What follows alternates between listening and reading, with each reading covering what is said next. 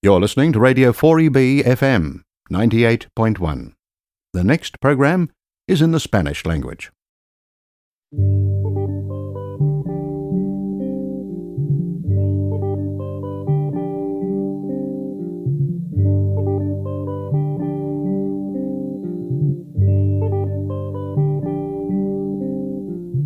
Todo pasa y todo queda, pero lo nuestro es pasar, pasar haciendo caminos, caminos sobre la mar. Nunca perseguí la gloria, ni dejar en la memoria de los hombres mi canción. Yo amo los mundos sutiles, ingrávidos y gentiles como pompas de jabón. Me gusta verlos pintarse de sol y grana volar bajo el cielo azul, temblar súbitamente y quebrarse. Nunca perseguí la gloria. Caminante, son tus huellas el camino y nada más. Caminante, no hay camino, se hace camino al andar. Al andar se hace camino y al volver la vista atrás se ve la senda que nunca se ha de volver a pisar. Caminante, no hay camino, sino estelas en la mar. Hace algún tiempo en ese lugar donde hoy los bosques se visten de espinos, se oyó la voz de un poeta gritar, caminante no hay camino, se hace camino al andar, golpe a golpe, verso a verso. Murió el poeta lejos del hogar, cubre el polvo de un país vecino. Al alejarse le vieron llorar. Caminante no hay camino, se hace camino al andar. Golpe a golpe, verso a verso. Cuando el jilguero no puede cantar, cuando el poeta es un peregrino, cuando de nada nos sirve rezar. Caminante no hay camino, se hace camino al andar, golpe a golpe, verso a verso, golpe a golpe, verso a verso, golpe a golpe, verso a verso.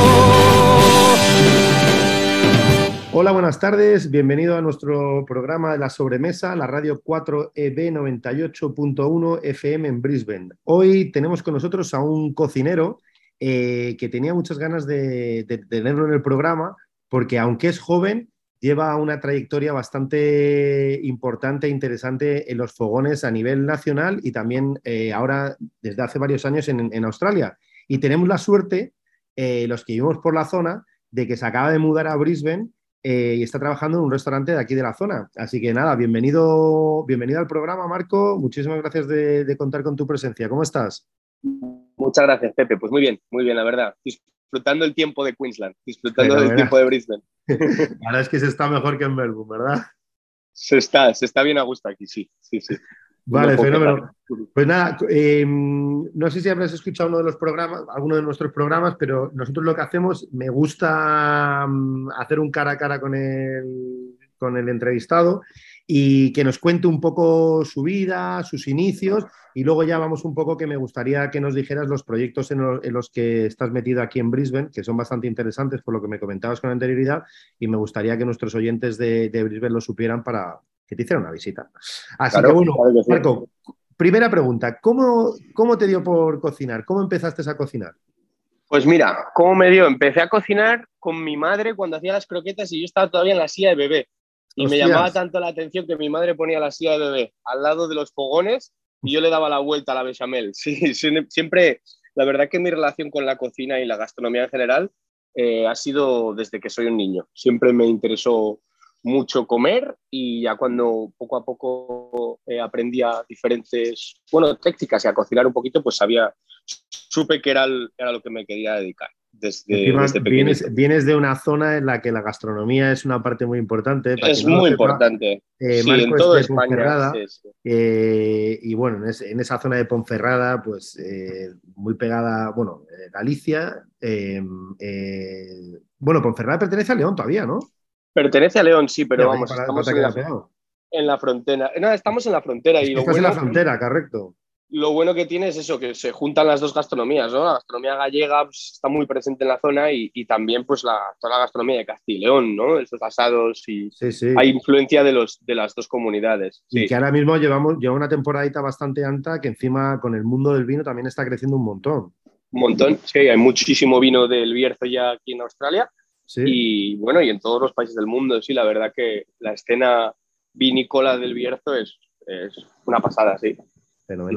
Oye, ¿y qué te iba a comentar? ¿Dónde estudiaste tú? ¿Cómo empezaste? Porque claro, empezaste ahí con las croquetas, las de chamel, dando las vueltas. Me imagino que en casa, evidentemente, pues, eh, la gastronomía era bastante un tema bastante importante. ¿Y cómo te dio empezar, a empezar profesionalmente en el mundo de la cocina?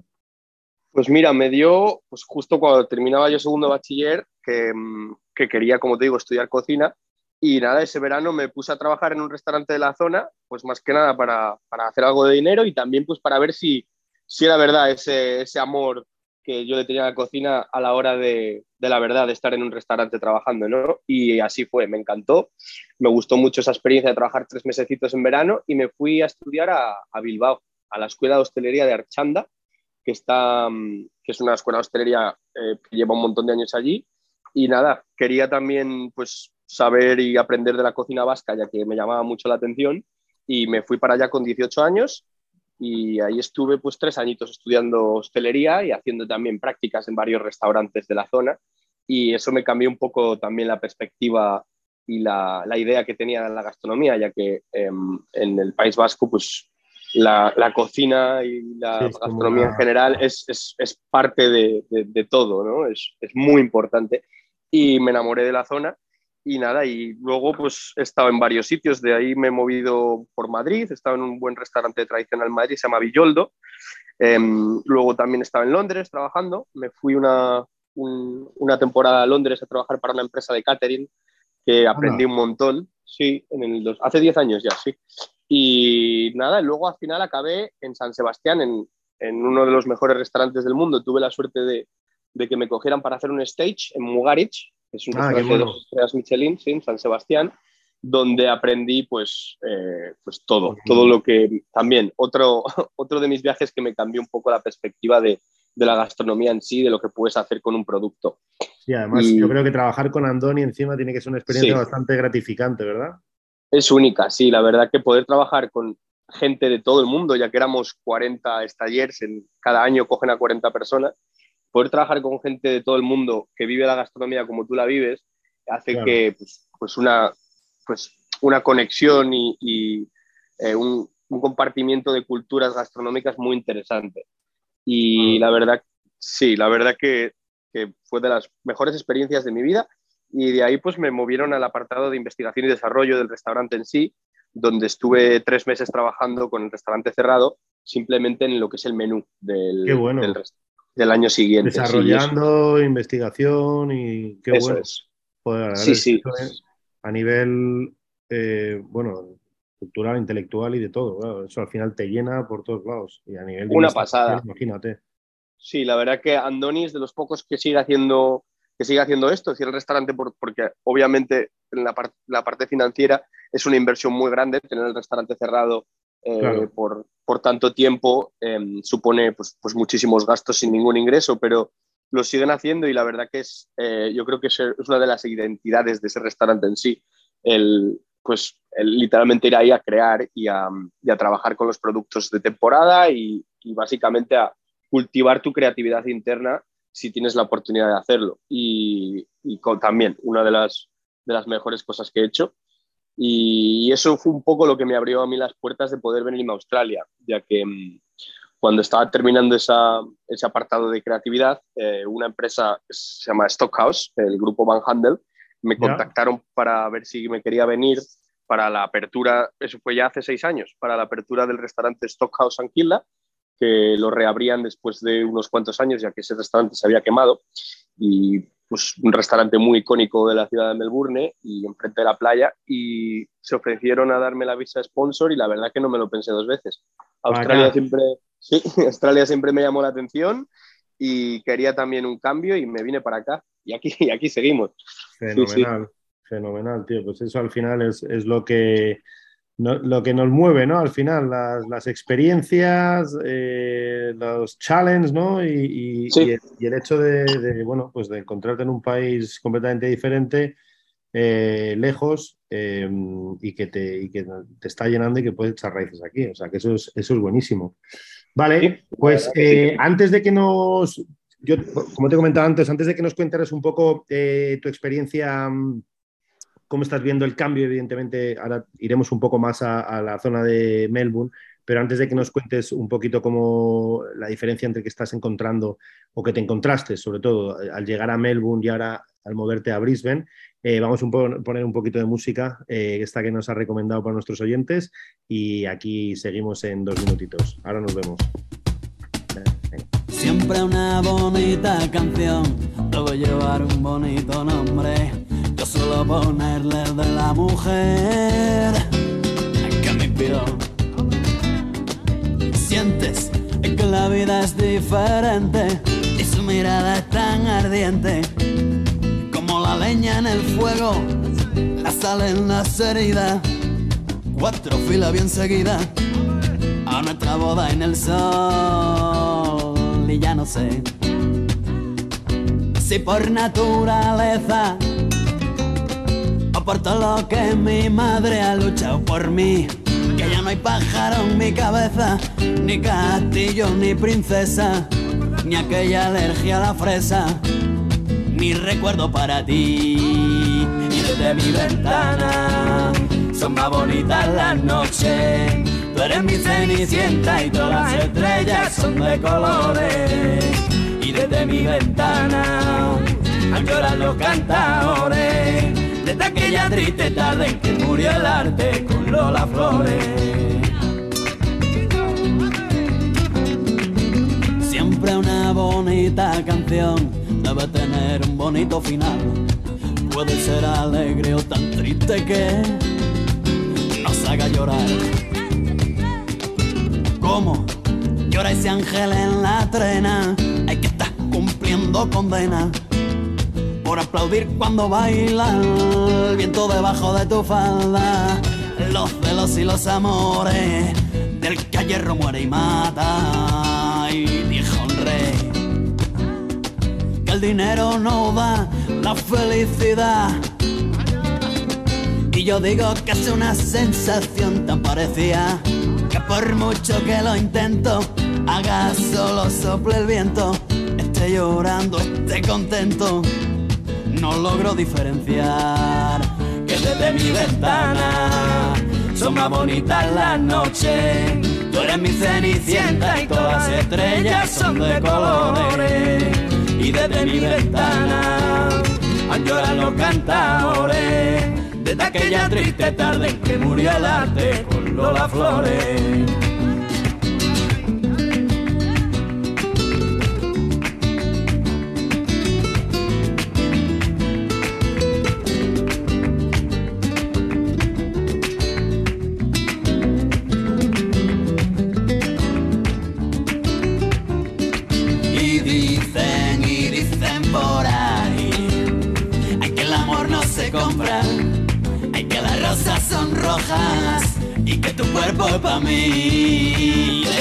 Ventana son más bonitas las noches. Tú eres mi cenicienta y todas las estrellas son de colores. Y desde mi ventana han llorado los cantadores. Desde aquella triste tarde en que murió el arte con Lola Flores. Y desde mi ventana son más bonitas las noches. Tú eres mi cenicienta y todas las estrellas son de colores. Desde mi ventana han llorado los cantadores. Desde aquella triste tarde en que murió el arte. Con Lola Flores. Hola, buenas tardes. Eh, nuestro, seguimos aquí en nuestro programa La Sobremesa, la radio 4EB 98.1 FM, aquí en Brisbane, con nuestro amigo Marco. Nos estaba contando un poco que había estado, había pasado por unas eh, diferentes cocinas a nivel mundial, pero una de las más importantes, desde luego, es eh, eh, Mugaritz, con el chef eh, Andonia Duritz, y que luego de ahí se mudó para Melbourne al restaurante Southside. ¿Cómo encontraste, evidentemente, cambiar de, con todos mis respetos, pero que Southside es un restaurante, o ha sido, es un restaurante bastante importante e interesante, pero claro, cambiar de un Fórmula 1, de estar jugando en Champions League, como aquel que dice, a, a moverte a otro continente, 20.000 kilómetros de distancia de casa, productos completamente diferentes, eh, ¿cómo viviste ese, ese, ese cambio? Pues, pues la verdad, fue un challenge, ya que para mí el llegar aquí y ver que las partidas, básicamente la gastronomía, lo que es el tipo de cocina en, en, en Stockhouse Anquila, es una, era una cocina de fine dining, no tiene nada que ver a, a Mugaritz, pero también tampoco me sentí yo identificado al 100% eh, con la cocina eh, de un tres estrellas o de un tres estrellas Michelin como algo que quiere o quería hacer toda la vida, ¿no? Es eh, Ya. algo que aprendí un montón, eh, aprendí técnicas y, y desarrollé una creatividad interna que no sabía ni siquiera que, que existía en mí, pero a la hora de la verdad me gustaba cocinar otro tipo de, mm, de gastronomías, vamos a decirlo así, y seguir aprendiendo, ¿no? Eh, seguir aprendiendo en diferentes restaurantes con diferentes estilos, eh, ya que a mí lo que más me llena es la hostelería en general, no solo me gusta un tipo de, del sector o una parte del sector, me gusta, me gusta todo lo que envuelve la hostelería. Así que no, como te digo, no me lo pensé y tampoco eh, nunca me he arrepentido, la verdad. Y, y lo- algo que sí que noté una diferencia bastante grande fue el tema de cómo se dividen las cocinas, ¿no? El tema de las partidas y el tema de, de- sí, de la eficiencia, de, los wages, ¿no? Lo, que es completamente diferente, ya que en España yo estaba adecuado a un tipo de, división en- dentro de la cocina y aquí cuando llegué era completamente distinta y sobre todo pues eso y también la barrera de la comunicación, ¿no? Mi inglés tampoco era lo que es ahora y eso fue un poco un challenge, fue el challenge más grande. Pero, pero la verdad muy reconfortarte día a día cuando iba aprendiendo cositas y cuando vas, em, no sé, cuando vas haciendo errores, pero los, luego los vas eh, resolviendo. La verdad que eso, el día a día, el, el conseguir ser mejor que el día anterior es lo que más me, me motivaba y me sigue motivando. No, claro, y ya, aparte el challenge de abrir el restaurante cada día con diferentes cosas, a veces, depende del restaurante, eh, evidentemente tienes diferentes eh, specials o algún menú que te vaya a salir nuevo o diferentes, eh, te cambian de partida, ¿no? Y, y Sí. siempre al fin y al cabo es, es, es un challenge. Eh, yo la última, el último, lo último que supe de ti eh, fue que estabas de, de jefe de cocina en un restaurante que era con una fusión peruana, por lo que recuerdo, que se llamaba Cítrico. Sí. Eh, cuéntanos un poco cómo fue esa experiencia, porque tú saliste de Southside eh, y luego de ahí Cítrico. Oh, perdón, sí. de Stockhouse, luego te, te fuiste para Cítrico, ¿verdad? No, después de Stockhouse, de, cuando pasó todo de la pandemia, eh, no pudieron seguir con mi visa, con mi visado que estaba en una aplicación de visa permanente. Así que me tuve que buscar otra empresa que lo, que lo hiciera y me fui al Bar Louriña. Bar es un restaurante muy icónico también de Melbourne, que es una cocina mediterránea más bien portuguesa. Y ahí estuve dos años con- trabajando con Matt McGonnell, eh, uno, diría uno de los chefs de los que más he aprendido en toda mi vida. Y bueno. allí, sí, y fue, bueno, ese restaurante es uno de los 80 mejores de Australia y es un restaurante muy pequeñito, pero que hace una cocina muy humilde y, que también pues intenta renovarse cada día, ¿no? Y la verdad que cuando pasó toda la pandemia, pues se expandimos el mercado al mundo de wholesale y al mundo de, de takeaway y todavía lo siguen haciendo y la verdad que vuelvo a lo mismo, aprendí mucho de ese negocio en sí y una vez terminé mi temporada en Bar Louriña, ahí es cuando em, me fui a Cítrico como jefe de cocina con una propuesta eh, de la dueña, pero pues un poco hacer una cocina así, em, latinoamericana, más que una influencia peruana, pero con un poco de twist con mi, mi propia idea eh, culinaria y con también mi, mi propio background y, con cocina española, ¿no? Y estuve pues, siete meses. Qué guay también que te dieran un poco de libertad, ¿no? Como para poder crear y, y, dejarte a ti como decir, bueno, ahora voy a poner todo lo que llevo dentro de todas las experiencias que he estado viviendo en el pasado, en diferentes restaurantes, en diferentes culturas, eh, voy, a poner, voy a poder empezar a, como a plasmarla ¿no? en, en, mis platos. Sí, la verdad que eso ha sido una, probablemente una de las cosas más bonitas que haya hecho en mi carrera, ya que me ha cambiado la relación con la cocina y con el producto en sí, ya que el poder exactamente, el poder ser tú el, que tiene la, última palabra de, cómo vas a hacer un plato, de cómo vas a estructurar un menú.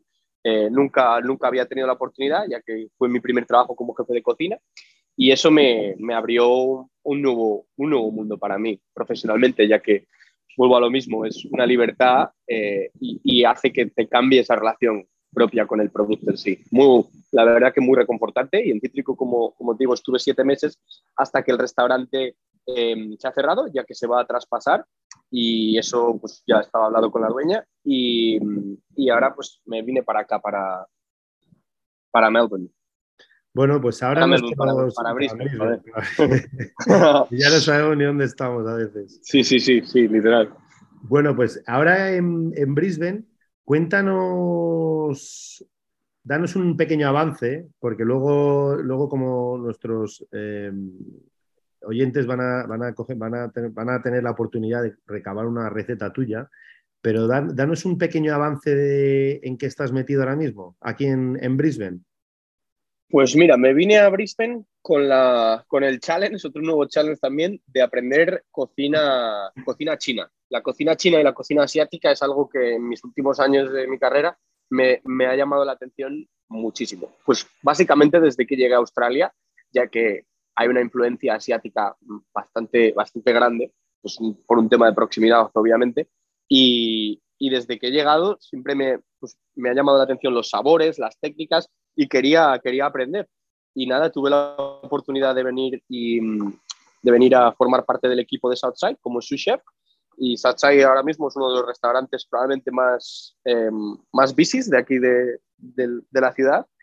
Y, y estoy aprendiendo cada día, cada día nuevas técnicas, cada día sí, nuevos productos que no sabía ni que existían, ya que es una cocina, es modern, modern Asian, modern eh, Chinese, pero, pero el chef con el que estoy aprendiendo es un, es un chef chino que se ha movido por varios países de China y tiene una cocina tradicional china como base y la verdad que es un mundo nuevo para mí y la verdad que sí, es un, un espectáculo, sí.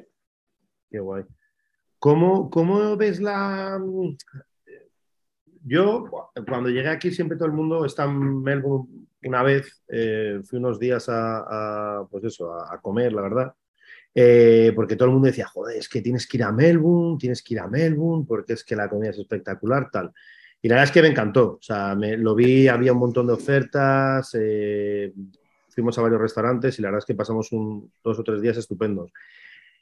Tú como cocinero que has estado en Melbourne, me imagino que has salido y has comido y has probado y has tal, y ahora has llegado a Brisbane, que para mí hoy por hoy eh, creo que es una ciudad que está en crecimiento a lo bestia, en el que vas fuera, eh, sales fuera, está lleno, que hay un montón de oferta gastronómica y tal. ¿Cómo ves la diferencia en, a nivel de la esencia gastronómica entre, entre Melbourne y, y Brisbane? ¿Lo ves muy pues alejado mira, o lo ves como que.? No lo veo tan alejado por el tema de lo que tú dices, el, el cómo se está desarrollando a lo bestia la ciudad y cómo está creciendo eh, la, la, escena gastronómica en, en, Brisbane. O sea, en los últimos. Yo es algo que me quería venir para Brisbane ya desde hacía un par de añitos cuando estaba en Melbourne, un poco por eso, ¿no? Por cómo, por cómo estaba viendo que estaba creciendo eh, la industria y lo que es la ciudad en sí. Y sí que Melbourne tiene bastante, no voy a decir mucha más oferta, pero vamos a decir que lleva haciendo esto más años, quizás, eh, que, que, Brisbane y, y, sí que hay una escena más amplia, pero ahora mismo Brisbane lo que tiene es, eh, que, que, tiene gente que está saliendo todos los días a, a, a, los restaurantes. Y yo me he dado cuenta que en Melbourne probablemente, pues después del COVID, es algo que, que nos ha faltado en la industria. ¿no? La industria en, en Melbourne ha, ha, caído bastante, un poco por, el, por lo que es el cliente. No, no, hay, no había, le pegó muy duro ahí el tema del COVID en Melbourne. ¿eh? Sí, sí, no había y, tanta demanda. La, sí, yo creo que la gente al final va a tardar en recuperarse de eso. Aquí al final tuvimos suerte sí. dentro de lo que dentro de la gravedad de, de lo que pasó. Eh, tuvimos bastante suerte, pero joder, es que Melbourne, machos, creo que fue de la tercera ciudad o la primera ciudad más, con más sí. días de lockdown. Eh, con más días de lockdown del mundo, sí, eso Eh, es. Y eso, Eso psicológicamente a la gente lo, lo, mata, la mata, vamos. Y bueno, y a los negocios sí. ya ni te cuento, claro. Claro, y es un círculo, ya que mucha gente pues, se salió del, del, del Estado ¿no? y se fue pues, a sus propios países. No sé si son 60.000 60 personas de Victoria que se han venido a vivir a Queensland en el tiempo de COVID. Es, es, una, es una barbaridad y eso hace pues, al final que no haya tanta demanda. La oferta también pues, ha disminuido, ya que muchos restaurantes han tenido que cerrar, pero también es que mucha gente se ha ido y, y yo estaba viendo pues, una recuperación un poco lenta en ese sentido. Y aquí en Brisbane la verdad que ha sido llegar y, y veo que es una ciudad que está, aparte de desarrollándose día a día, eh, un montón, también hay muchísima demanda. O sea, la gente sigue saliendo y los restaurantes están llenos. Y eso, pues, a, a mí que me dedico a esto, es súper bonito poder ver algo así, ¿no? No, y aparte poder... es eso justo, ¿no? Que no hay, no hay nada mejor no hay nada mejor para, para la industria de, de, ver a la gente que gasta, que sale, que tiene que por descubrir, por, por, conocer nuevas, nuevas, nuevos, nuevas cocinas, nuevos sabores, nuevas, nuevos Exacto. restaurantes y al final eso hace que, que, que todo vaya en, en, en, pues eso, para arriba y, y en constante Así eh, es. mejora, ¿no? Así es. Y también pues el tema del tiempo, a mí, ya que lo has comentado, ¿no? el tema del tiempo. Ayuda. Yo, ah, yo, creo que ayuda, yo creo que ayuda. Sí, porque te apetece más salir. Sí, sí, vamos, pues ayuda. frío. No sé si es. No sé si es así, siempre que, que llego a España. Le... Personal, ¿eh? Sí, sí, no, yo siempre que digo, llego a España, yo le digo a mi gente, digo, joder, macho, es que yo trabajo, porque trabajo mucho, pero yo me creo que vivo de vacaciones todo el año, tío. Todo el año, sí, sí, Aunque, es una cosa. Y yo no sé si yo será por el tiempo, por la playa, por la ciudad, por el tal, pero me, me siento de vacaciones toda la vida, macho. Y, y yo creo que claro. nada mejor que eso. Pues no, la verdad que no. Yo me ha pasado un poco igual. Llevo nada, un mes y medio, hace dos meses ahora ya. También, con una sonrisa por la calle, los, los, shorts, los shorts y las chancletas. Es la hostia. Es la hostia, tío. Es sí, sí. Vale. Pues bueno, ahora nuestro amigo Marco eh, nos va a tener una receta pero después de la música. Y ahora estamos con vosotros, chicos, en nuestra radio 4EB 98.1, La Sobremesa en Brisbane. May I have your attention, please? May I have your attention, please? Will the real Slim Shady please stand up?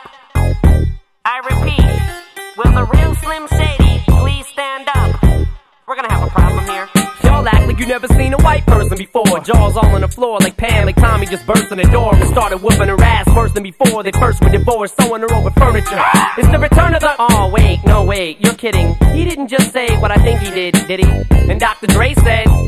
Nothing, you idiots. Dr. Dre's dead. He's locked in my basement. Feminist women love Eminem. Chicka, chicka, chicka, Slim Shady. I'm sick of him. Look at him walking around, grabbing his you know what, flipping the you know who. Yeah, but he's so cute though. Yeah, I probably got a couple of screws up in my head loose, but no worse than what's going on in your parents' bedrooms. Sometimes I wanna get on TV and just let loose, but can't. But it's cool for Tom Green to hump a dead moose. My bum is on your lips. My bum is on your lips. And if I'm lucky, you might just give it a little kiss. And that's the message that we deliver to little kids and expect them not to know what a woman's is. Of course they're gonna know what intercourse is by the time they hit fourth grade. They got the Discovery Channel, don't they? We ain't nothing but mammals. Well, some of us cannibals who cut other people open like cantaloupes.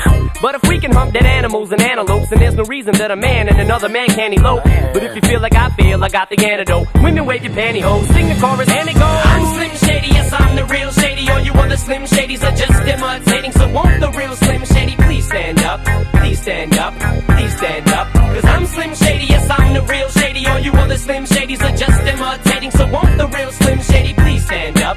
Please stand up, please stand up. Will Smith don't got a cuss in his raps to sell records. Well, I do. So f him and you too. You think I give a damn about a Grammy? Half of you critics can't even stomach me, let alone stand me. But Slim, what if you win? Wouldn't it be weird? Why? You guys can just lie to get me here so you can sit me here next to Britney Spears.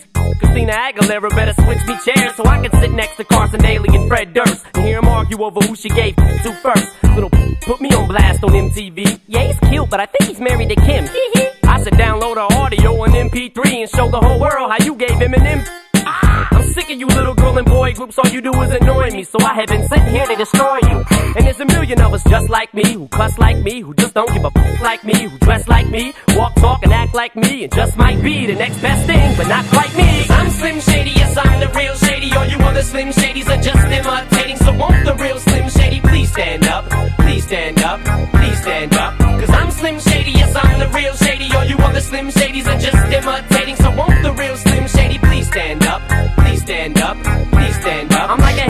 To listen to. Cause I'm only giving you things you joke about with your friends inside your living room. The only difference is I got the balls to say it in front of y'all. And I don't gotta be false or sugarcoated at all. I just get on the mic and spit it. And whether you like to admit it, I just better than 90% of you rappers out can. Then you wonder how can kids eat up these albums like it's funny. Cause at the rate I'm going when I'm 30, I'll be the only person in a nursing home flirting. Pinching nurses' asses when I'm for jerkins and I'm jerking. But this whole bag of Viagra isn't working. And every single person is a slim shady lurking. He could be working at Burger King, spitting on your onion rings. Or in the parking lot circling, screaming, I don't give a with his windows down and his system up. So will the real shady please stand up and put one of those fingers on each hand up and be proud to be out of your mind and out of control. And one more time, loud as you can. How does it go? I'm Slim Shady, yes, I'm the real Shady. All you other Slim Shadys are just imitating. So won't the real Slim Shady please stand up? Please stand up, please stand up. Cause I'm Slim Shady, yes, I'm the real Shady. All you other Slim Shadys are just imitating.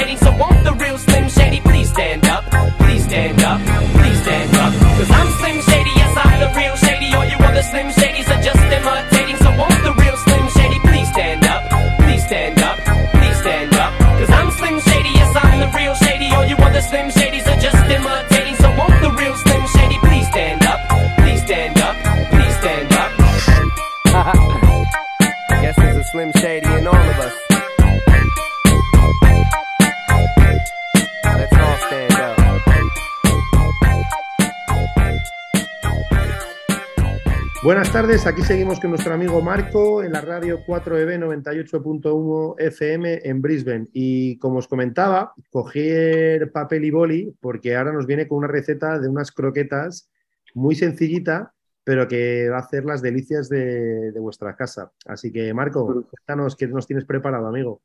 Mira, os voy a contar la receta que para mí de croquetas, que es de las mejores que, con las que he trabajado, y es la receta del restaurante Villoldo en Madrid, y con la cual ellos se convirtieron en la mejor croqueta de Madrid eh, en durante un tiempo bastante largo. Y nada, es una receta bien sencilla. Em, serían, os lo comento, pues son 100 mililitros de aceite de oliva virgen extra, 150 gramos de mantequilla, 180 gramos de harina eh, y 1.2 litros de leche. 180 gramos de jamón ibérico cortado o jamón en virutas y 90 gramos de parmesano. Y la manera de hacer esta, esta receta de croquetas es con la Thermomix y es bien sencilla ya que no tienes que, bueno, pues no tienes que, prestarle demasiada atención básicamente. Eh, añadiríamos los 100 mililitros de aceite de oliva y los 150 gramos de mantequilla en la Thermomix y le daríamos 5 minutos a temperatura varoma en velocidad 8. Una vez hayan pasado esos 5 minutos, añadiremos los 180 gramos de harina y le daremos 10 minutos a temperatura varoma a velocidad 8.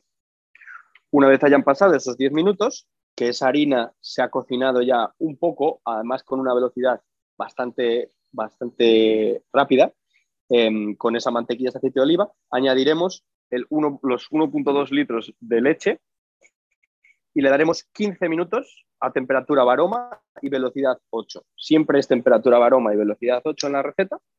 Y una vez, bueno, una vez hayan pasado los 15 minutos de, mm, con temperatura 8 con la leche, añadiremos 180 gramos, los 180 gramos de jamón cortado a cuchillo y los 90 gramos de parmesano rallado y bajaremos a velocidad 3 sin temperatura ya. Y, simplemente mezclaremos durante pues, ni siquiera un minuto hasta que la mezcla, hasta que el jamón y el queso se hayan integrado bien en esa bechamel y pondremos a punto de sal y pimienta y ya pues esparciríamos esa masa en una bandeja pues, con film y lo pondríamos a reposar en la nevera por unas seis horitas. Y ahí tendríamos unas croquetas muy cremosas y para mí de las mejores que he probado. Pues nada, eh, aquí todo, todo Brisbane y alrededores y desde donde nos escuchéis, eh, espero que nos mandéis vuestros comentarios y nos digáis qué tal os han salido las super croquetas de, de Marco. Yo estoy deseando hacerlas. Así que me voy a poner, en cuanto terminemos esta reunión, esta noche van a caer unas croquetitas, me parece a mí. Fenomenal. Pues nada, muchísimas gracias, Marco. Yo, la última pregunta que te quería hacer, eh, sé que es muy temprano, evidentemente, porque, eh, eres un tío joven, pero que has pasado ya por diferentes eh, cocinas y tienes un montón de recorrido todavía, pero hoy en día, si tuvieras, si te dijera un tío, Marco, abre un restaurante, lo que te dé la gana, ¿qué harías? Hmm. Ahí te he jodido, ¿eh? Lo sé. No, no, no, no me has jodido. Ahora, a día de hoy, tengo, tengo muchas ideas de muchos proyectos que me encantaría llevar a cabo, obviamente, porque soñar es gratis, como dicen. Claro, por eso te digo. Pero si me, si me pusieras ahora, te diría que abriría Bar Marco y haría... y me gustaría hacer un... Me gusta mucho la escena de bistro francesa, eh, luego adaptada también a, pues un poco a todo, a todo mi recorrido gastronómico y, añadiéndole técnicas de restaurantes pues, de estrella Michelin y añadiendo también pues eh, también influencia asiática. Pero sí, me, me gusta mucho los bares, siempre pues obviamente en España nos hemos criado siempre al lado de un bar, cualquier persona, ya que hay, mucho, hay muchos bares y está en, la, en el estilo de vida, ¿no? El, salir mucho por los bares y a tomar pinchos y, y, en la cultura está muy a la orden del día.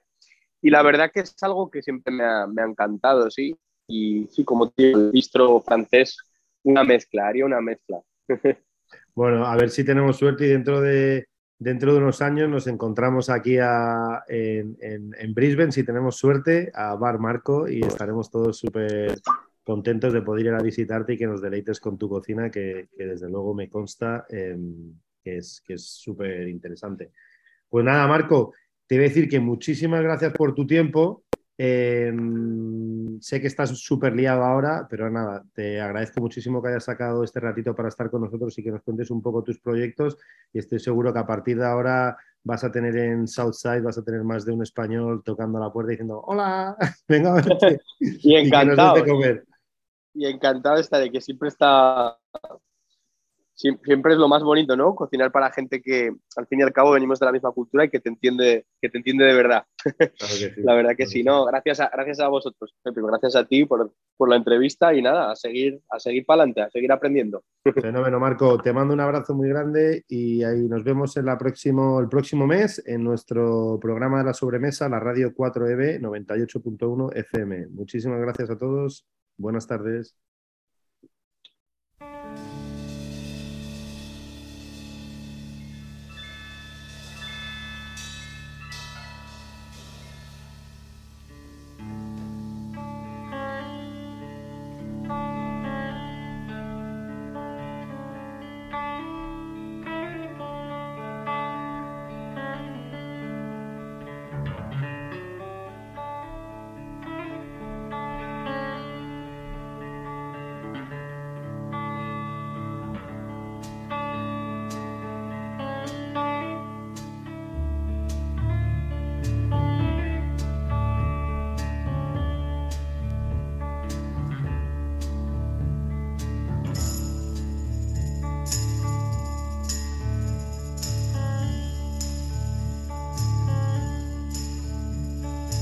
This is the end, beautiful friend. This is the end, my only friend, the end of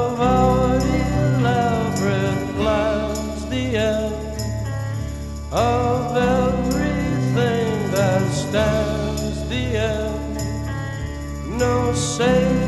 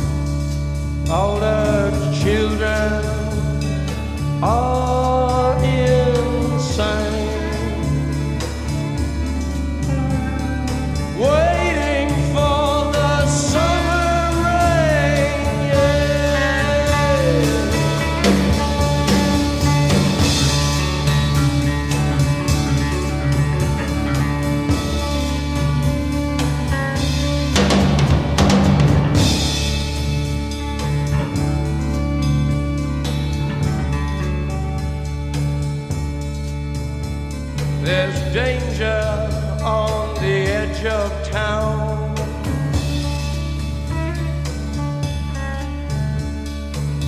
Ride the King's Highway, baby.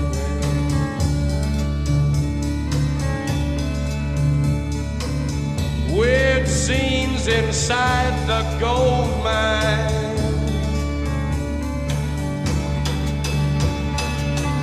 The highway west, baby.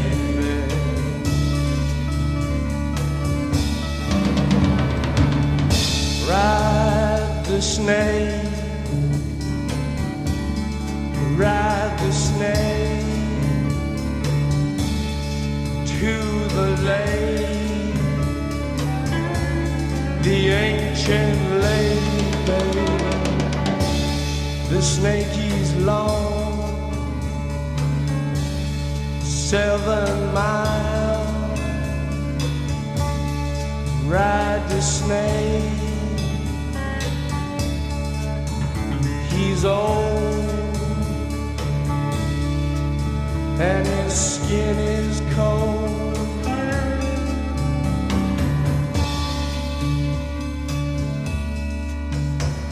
The West is the best.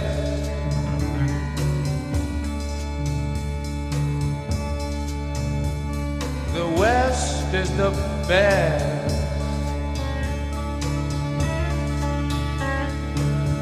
Get here and we'll do the rest.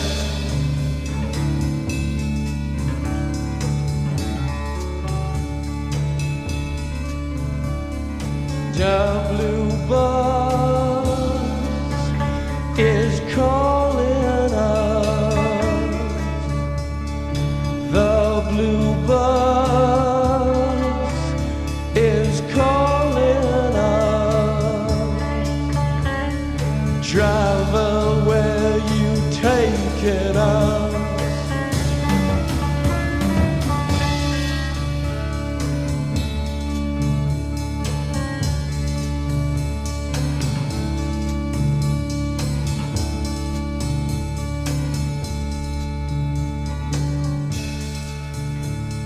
killer awoke before dawn.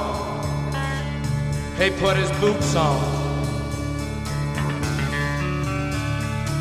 He took a face from the ancient gallery and he walked on down the hall.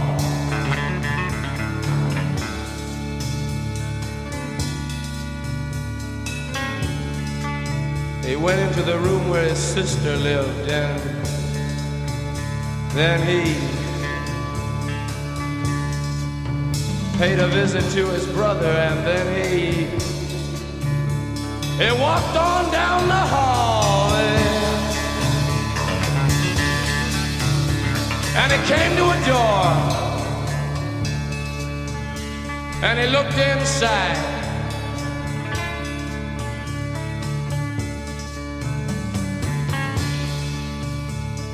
Father, yes, son, I want to kill you.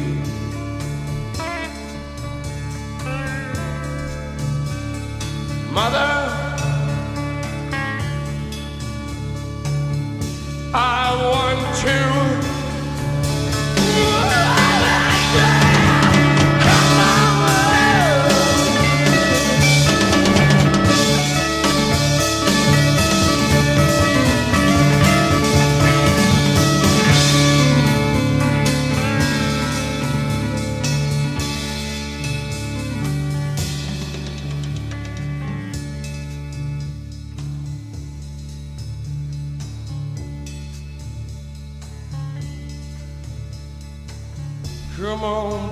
take a chance with us.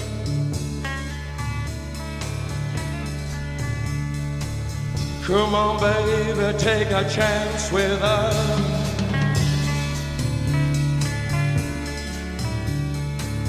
Come on, baby, take a chance with us and meet me at the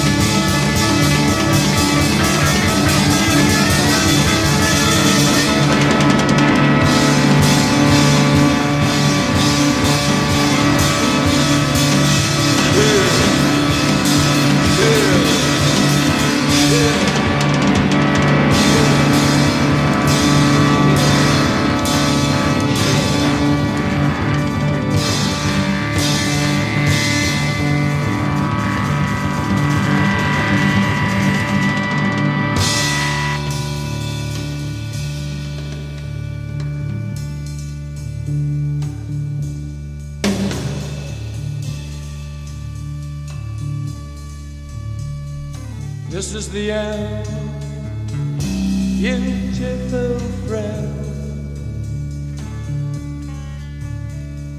This is the end,